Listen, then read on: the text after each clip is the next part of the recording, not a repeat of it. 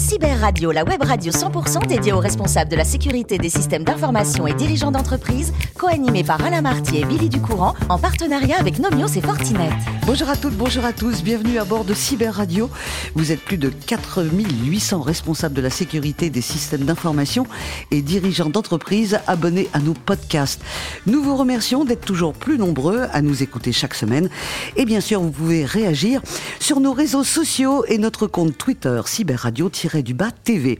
À mes côtés, pour co-animer cette émission, Romain Kina. Bonjour Romain. Bonjour Willy. Merci, un, d'être là pour poser des questions. Vous êtes responsable marketing et communication de Nomios, mais en plus, c'est vous qui nous accueillez dans vos locaux. À vos côtés, c'est Christophe Auberger. Bonjour Christophe. Bonjour Mélie. Merci d'être là également, fil de CTO cybersécurité évangéliste de Fortinet. Aujourd'hui, nous allons recevoir Jérôme Etienne. Bonjour Jérôme. Bonjour. Vous êtes groupe Chief Information Security Officer, ça s'en jette On un peu, hein. du groupe Rocher. Comment je peux le dire plus simplement en français? Eh ben, responsable de la sécurité des systèmes d'information. Je vous remercie, Jérôme.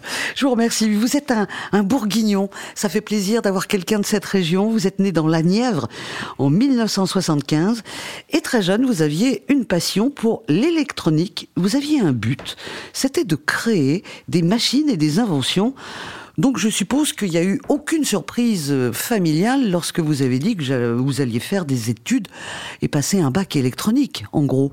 Bah, moi, j'étais. euh, mon père travaillait dans l'électronique. Mhm. Euh, bah, petit, de le voir euh, trifouiller, euh, ouvrir des télés, etc. Donc tout ça, ça m'a toujours passionné. En plus, il y avait plein de couleurs dans les composants électroniques, donc je trouvais ça magique de voir que avec une simple impulsion électrique, tout pouvait fonctionner, créer des choses. Et petit, ouais, j'avais un petit fantasme de pouvoir créer un jour une machine dont je serais le seul euh, à, à connaître comment elle fonctionne. Vous avez gardé les barils de lessive de maman et un jour vous en avez fait une machine, un distributeur, vous l'avez amené à l'école. Comment ça s'est passé? Bah, c'était rigolo. C'était rigolo, on vous a acclamé, on a trouvé ça génial? Oui, alors j'avais euh, ouais, j'avais l'habitude, je sais pas pourquoi. Enfin, maintenant en y repensant, ça me ça me, ça me fait sourire. Ouais, oui, Mais de venir bien. à l'école, ouais, de- des fois de montrer des petites inventions. Alors ouais, un baril de lessive, euh, des deux trois trous, un, un interrupteur, une lumière, et euh, et du coup je disais voilà, ça c'est un distributeur de euh, de, de je sais pas de billes, euh, voilà. Vous avez été vachement sympa, fallait pas mettre d'argent, vous aviez pas non, pensé au côté économique. Non non, je j'avais pas encore le composant pour, euh, pour prendre l'argent. Absolument. Alors, la fac, c'était pas pour vous, c'était clair, net et précis. Vous avez pris euh, la direction de l'IUT de Tours, option électronique, et plus tard l'école d'électronique à Paris. Votre premier job, pourtant, ce n'est pas dans l'informatique, mais avec vos stages, vous vous apercevez que l'informatique, c'est plus simple que l'électronique. Ah bah, j'ai persévéré dans cette section électronique, Mhm. électronique, euh, jusqu'au jour où, euh, voilà, quand on commence à parler de, de phénomènes électromagnétiques avec euh, les antennes, bah voilà, on voit que c'est, beaucoup moins déterministe quand on cherche à créer quelque chose. Et puis, euh, l'outil, enfin, l'informatique, euh, bon, me, plaisait depuis toujours aussi, hein. Mais j'ai trouvé beaucoup plus simple. Et du coup, bah, ça a été, ça a été une voie naturelle qui s'est fait, dire, tiens, je vais, je vais faire plutôt de l'informatique. Absolument. Alors, vous allez débuter dans une société de services, Homme6.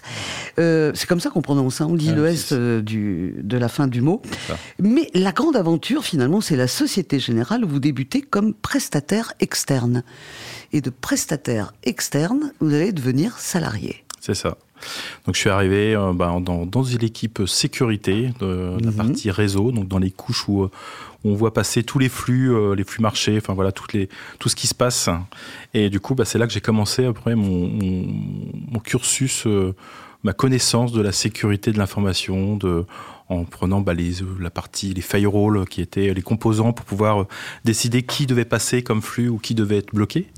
Et au fur et à mesure, bah, voilà, je suis, euh, j'ai du coup occupé différents postes euh, au sein de la Société Générale. Donc ça a été une grande, euh, Une belle aventure. grande aventure, une belle aventure. Je En garde beaucoup de plus, euh, la Société Générale vous a permis d'être, de travailler ailleurs. Six mois à New York, c'est déjà pas mal. Deux ans à Londres. Et puis, euh, 11 ans après, vous partez. Mais avant d'avoir travaillé à l'étranger, est-ce que ça vous a apporté un petit plus? Ah bah forcément, ouais. c'est euh, enfin de quoi, d'avoir travaillé à la Société Générale? Oui, oui, et d'être euh, muté, un coup à New York et un coup à Londres. Est-ce que ça, ça a changé votre vision de votre métier? Ça n'a pas changé la vision du métier, ça a juste donné euh, des, bah, des perspectives en plus. justement de d'accroître un petit peu mon expérience, de travailler avec les métiers, de de, de, de, parler avec d'autres cultures, voilà, de, de, trouver d'autres façons de penser. Donc tout ça, c'est mhm avec Londres, euh, parcourir l'Europe dans différents pays, aux US, etc. Donc ça a fait juste euh, bah, consolider, agrémenter, enrichir, euh, enrichir quand, tout ça. Quand je regarde votre parcours, je, ça m'a fait sourire. Je me suis dit, est-ce que ça lui a pas donné un goût du luxe? Parce que après cette expérience et d'être parti à Londres et New York pour la Société Générale, on va vous retrouver. on vous propose d'être RSSI chez Kering. Alors c'est quand même le luxe, hein, Saint Laurent, Gucci. Vous allez y rester pendant ans, et ensuite vous restez encore dans ce luxe, puisque vous atterrissez chez Vuitton. Mm. Belle expérience aussi, le luxe? Ah, Magnifique expérience. Donc, euh, bah, connaissance aussi, pareil. Les, sujets de sécurité, mais au même titre que la banque, euh, il y a toujours une raison de protéger par le risque euh, nos métiers pour s'assurer qu'ils peuvent continuer de prospérer sans, discontinuité. Après, il y a, je dirais qu'il y a différentes acceptations du risque en fonction du métier. Voilà, ce qui est inacceptable pour une banque, peut-être plus acceptable pour le métier du retail, puisque les enjeux sont différents et les, les perspectives sont différentes. Mhm. Donc euh, tout ça m'a fait, euh, m'a fait, m'a fait continuer là-dedans. Qu'est-ce qui vous s'est passé par la tête? C'est une très bonne idée, hein mais euh, depuis un an, bah, vous êtes chez Yves Rocher, dans le groupe Yves Rocher. Il y avait quelque chose qui vous manquait ailleurs? Non, après, j'ai passé, enfin voilà, je, pars du principe de la question pourquoi pas. Euh, j'ai passé plus d'une dizaine d'années à la Société Générale, je pensais jamais partir. Puis un jour, bah, l'opportunité s'est présentée et euh, du coup, ça a commencé à me poser quelques questions. Pourquoi pas? J'ai jamais regretté d'avoir fait le pas. Euh, bon, après, c'est toujours difficile de quitter puisqu'on on, perd un petit peu ce confort et puis cette habitude où on est chez soi, on connaît tout le monde, etc. Mais en fin de compte, bah, j'ai adoré. Et puis à chaque fois, bah, voilà, je me dis, quand ça se représente, je me dis tiens pourquoi pas. Et puis au fur et à mesure de creuser discuter enfin passer ces entretiens finalement euh, bah, je me dis tiens allez vas-y une nouvelle nouvelle nouvelle orientation une nouvelle, un nouveau challenge. Euh, et, puis voilà maintenant je travaille pour le groupe Rocher. Pour le groupe Rocher et les premières questions arrivent de Romain. Alors, euh, il y a une criticité industrielle dans le groupe Rocher que qu'on a perçue parce que vous produisez vous-même évidemment vos produits. Et je suis intéressé par savoir Qu'est-ce qui est pour vous le plus grand risque à prendre en compte euh, Les interconnexions, l'obsolescence de, des, des, systèmes dans, dans la, la, la industrielle, ou même les tierces maintenance avec, euh, avec des personnes qui interviennent à distance? Alors je sais pas si c'est une réponse de Normand, mais je veux dire c'est un peu les trois. Quoi. Ouais. Sans doute. c'est un peu les trois. On va dire par, euh, par historique, on va dire le système industriel est quelque chose qui, qui a pour vocation de produire. Du coup, bah, une fois qu'il commence à produire, on essaie de, de ne jamais l'arrêter. Donc forcément, bah, les systèmes informatiques, du coup, euh, seront, vont être un jour facilement retraités obsolètes puisque on n'a plus cette capacité, cette plage de maintenance pour pouvoir le, bah, voilà, mettre à jour quelque chose d'informatique, ça veut dire l'arrêter, le redémarrer et repartir sur autre chose. Donc là, aujourd'hui, la, partie industrielle, oui, il y a de l'obsolescence. Bon, après, on fait avec. Oui, après, on est obligé d'être connecté avec d'autres tierces parties, puisqu'il y a des nouvelles euh, innovations technologiques qui arrivent, où justement, on va demander à des sociétés euh, extérieures de venir apporter cette maintenance. Donc, on doit les connecter, on doit apporter cette souplesse. Donc tout ça, ouais, c'est euh, un peu des trois. Donc, donc, là, on a parlé plutôt côté production. Et j'ai compris aussi que vous étiez plutôt euh, dans un domaine franchisé pour euh, la partie des euh, pour la partie des, des boutiques que vous avez partout dans le monde. Est-ce qu'il y a une spécificité de cybersécurité dans les franchisés par rapport à posséder soi-même les boutiques? Bah, Il y, a, y, a deux types. Il y a effectivement il y a les fonds propres et il y a les franchisés. Après, l'idée c'est de fournir ces services aux franchisés donc, euh, de faire en sorte que bah, ça soit euh, connecté, euh, par exemple, sur, sur Internet.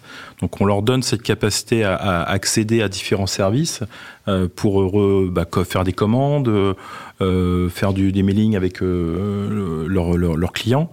Donc, je dirais que tout ça aussi, c'est fortement lié. On, les protège de la même façon que nos, nos boutiques propres en fond propre. Quoi. Mmh. Christophe?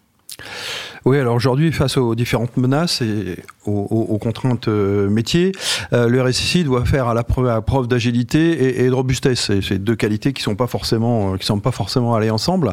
Comment vous réussissez à, allier les deux? Alors, bah, moi personnellement, dans ma carrière, j'ai connu une époque un RSSI qui disait non. Donc là, il y a très très longtemps, mm vraiment où il y avait vraiment. Euh, bon, très vite, ça, ça, ça, bah, ça s'est amenuisé un petit peu ce, ce, ce profil-là. Donc aujourd'hui, moi, je suis plutôt dans, dans, dans enfin, j'ai toujours été comme ça, de dire plutôt d'être dans le, le RSSI qui déjà essaie de comprendre, proposer différentes solutions, et toujours c'est le, pourquoi pas le, oui mais, voilà, toujours euh, accompagner le métier. Parce que ce que j'ai un peu vu dans, dans, ma vie, c'est qu'au final, quand le métier veut quelque chose, soit on l'accompagne et du coup bah, il revient nous voir pour justement euh, parce que c'est, ce, gagnant-gagnant pour lui ou alors dans ce cas-là bah, apparemment si c'est trop on l'accompagne pas on ne propose pas bah, très vite on peut être on peut voir qu'il va il va avancer sans nous. D'accord, très bien. Euh, merci. Et euh, autre question. Euh, aujourd'hui, on est dans un contexte où effectivement, il est compliqué de garantir que aucun élément du système d'information sera jamais compromis. Mmh. Euh, donc, l'attaque ou la crise arrivera à, à, un moment ou un autre, avec plus ou moins d'ampleur selon le contexte. Certaines entreprises concentrent leurs efforts sur sur les aspects, on va dire, de résilience, sur des PCA hyper performants.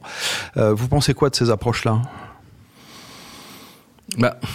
Après, ouais, le risque zéro n'existe pas. Puis un jour ou l'autre, c'est juste une question de dire euh, je serai forcément attaqué. Peut-être que je ne le serai pas, mais en tout cas, il se passera toujours quelque chose. Donc je pense que c'est important d'être, de, de, toujours penser, enfin un peu, euh, un peu militaire, c'est de se dire voilà, bah voilà, le bon plan de secours. Qu'est-ce que je fais si vraiment il n'y a plus rien qui fonctionne? Il faut que je puisse retrouver ma, ma, continuité. Donc oui, je suis, je suis forcément euh, dans cette optique-là. Ok. Bah merci, messieurs. Peut-être une mini question dernière. Alors, ouais, moi, je suis intéressé par euh, par un sujet aussi avec euh, donc de l'industrie jusqu'au retail, en passant par l'e-commerce. Euh, on parle de plus en plus de d'enjeux sur les API. Est-ce que vous avez une approche particulière sur les API euh, dans le groupe Rocher? Bah, Aujourd'hui, c'est un peu, enfin, dans, dans, dans, ces trois composantes, le retail, l'industriel, ils ont besoin de communiquer, ils ont besoin de l'omnicanalité. Donc, euh, forcément, euh, et puis vu qu'on on veut fournir rapidement euh, à nos franchisés de, de, des services, forcément, il faut les exposer sur Internet. Forcément, il faut essayer de faire en sorte de standardiser ces moyens de communication. Donc, l'API aujourd'hui permet de standardiser ça. Et aujourd'hui, oui, on a une approche de sécurisation pour dire que on va exposer des choses. Il faut qu'on essaie de voir là où on peut restreindre qui va accéder, qui sera de confiance. Et, euh, et forcément, bah, tout ce qui est exposé en vitrine sera susceptible d'être attaqué. Donc là, mmh. y a, voilà, c'est un assemblage de couches de protection et, et, de bon sens, je dirais. Merci, messieurs. On va revenir sur euh, ce que vous aimez dans la vie. Vous avez eu une guitare dans les mains dès l'âge de 9 ans. Alors ouais, je l'ai eu dans les mains un peu très temporairement. Oui, ah ben vous avez quand même fait pas mal de guitare. Je savais bah, pas, je savais pas que j'allais aujourd'hui rencontrer le Eric Clapton bourguignon. Voilà. Ah, ah c'est beau quand même comme titre.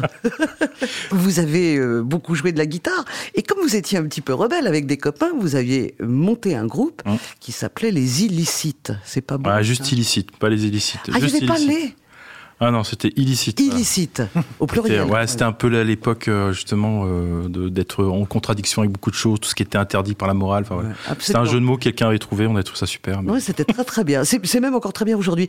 Quelles étaient euh, au moment de illicite euh, vos influences musicales avec euh, vos potes pour le groupe? Ah bah c'était téléphone. Téléphone. Ah, bah, téléphone, oui. Metallica, enfin voilà des.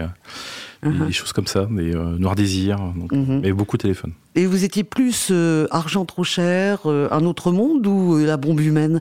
Parce qu'il y a eu plusieurs périodes de téléphone. Ah oui, total. La totale. La totale. La totale, la totale, de A Comme un album d'ailleurs. Alors, vous alliez au concert aussi, parce que quand on se produit et qu'on est musicien, on va au concert, et là vous faites le grand écart.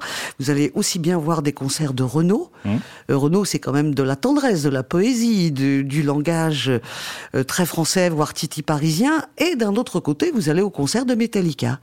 Ah, mais moi, question musicale, je suis, je suis très très varié. Je peux, j'adore la musique classique, comme j'adore de la musique un peu plus violente, enfin violente dans le sens voilà plus plus agressive. Mm -hmm. voilà. Je trouve ça, j'aime justement le fait qu'on est capable dans la musique de, de, de faire, euh, de passer différentes émotions, et puis euh, voilà, d'avoir un panel complètement euh, ouvert à l'imagination. Je me dis aujourd'hui, qu'est-ce que vous écoutez? Aujourd'hui, bah, j'aime bien euh, Vianney, Grand Corps Malade. Euh, je, je, suis pas, voilà, c'est en fonction du moment. Après, je, je, je, je réécoute, des, euh, des, anciennes, des anciennes musiques, toujours téléphone, Aubert, mais en ce moment, c'est, je sais pas, c'est du Vianney, c'est du Julien Doré. Euh. J'étais voir en concert dernièrement. Donc... C'était bien? J'adorais. Il est extraordinaire. Il a. le personnage vraiment sympa. Et voilà, il y a un personnage, il y a une mise en scène, il y a une façon d'interpréter. Il y a son monde et. Il y a son monde, il y a son talent et voilà. Et il y a Jean d'Ormesson évidemment pour lui, en tatouage et en musique. Je remercie infiniment, euh, Jérôme, de nous avoir fait euh, partager. On aurait pu partager d'autres choses avec vous. Tiens, d'un mot, on aurait pu partager la table, parce que vous aimez être à table, euh, qu'il soit traditionnel ou nouveau. Vous aimez découvrir les plats. Et grâce à vous, j'ai découvert un restaurant qui s'appelle le Jardin des Plumes, qui se trouve à Giverny. Donc là, c'est formidable, parce que d'un côté, on a la peinture, et ensuite, on peut aller euh, déjeuner ou dîner.